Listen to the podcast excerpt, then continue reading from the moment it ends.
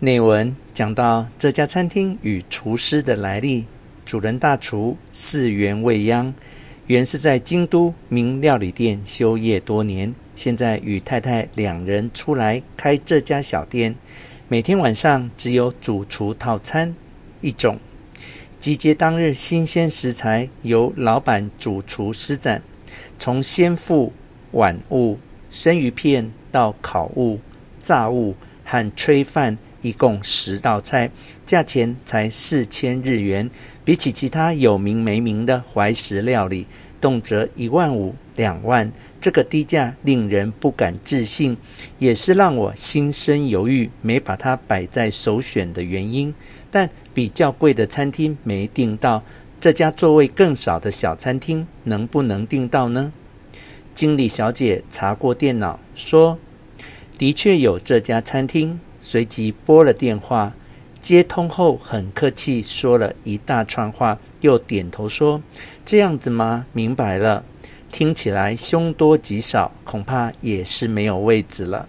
我暗自叹了口气，准备从口袋拿出第三张纸条，只见经理小姐此刻捂住话筒：“他们今天没有位子了，但明天还有两个位置，您要考虑吗？”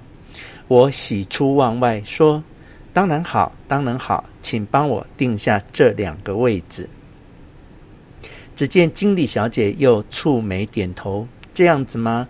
没有人能用英文解说吗？”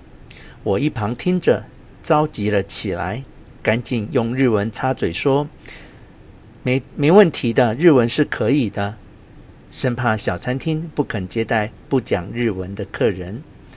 旅馆经理吓了一跳，瞪大眼睛对着电话说：“吓了一大跳。”这位客人突然讲起日文，我只好解释说：“我可以听，可以读，讲就比较没有办法。”经理小姐又捂住话筒说：“他们说没有菜单，只有两套套餐，四千元和六千元，您要哪一种？”显然，我读的书已经又有一些变化。套餐已经发展为两套了，但既然有心试试大厨的手艺，何不慷慨就义呢？我痛快地说：“就来六千元的套餐吧。有没有不吃的东西？他们可以特别安排。我们什么都吃，日本料理也是很喜欢的，没有问题，都照大厨的意思。需不需要安排交通或者提供地图？京都人真是太周到了。”但我什么都不需要，只要给我订好的座位，我就会准时出现啦。第二天的晚餐已经有了着落，但第一天还没有。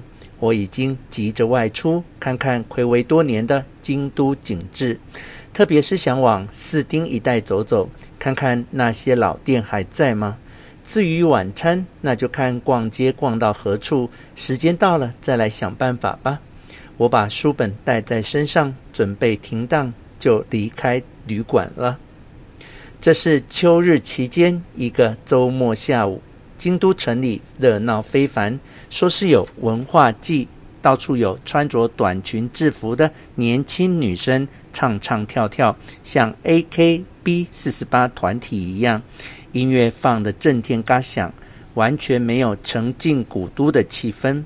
好像全世界的文化活动都走到这条路上去了。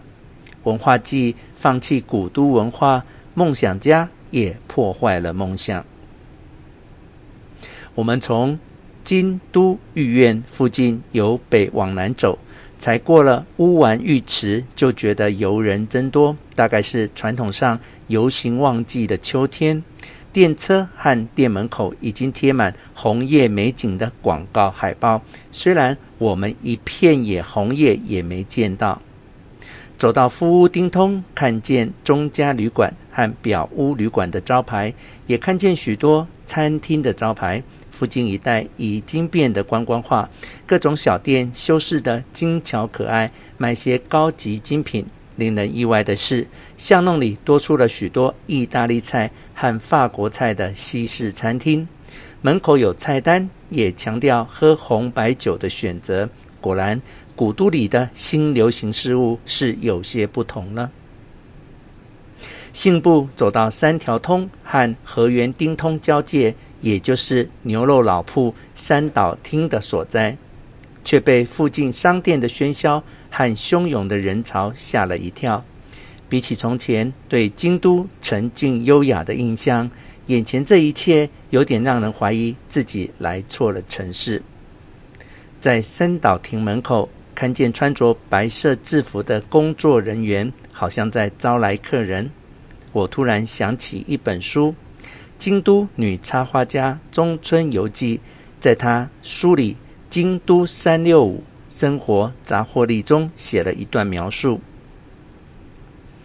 一月三日，在一年的开始，造访从明治六年就伫立在市町三条的寿喜烧老店三岛亭，穿过焦糖色的走廊，走下扇形梯，进入看得见中庭的包厢。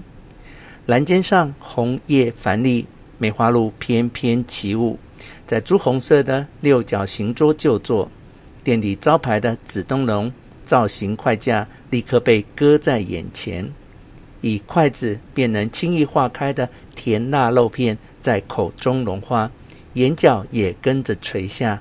我细细咀嚼这无上幸福的一刻。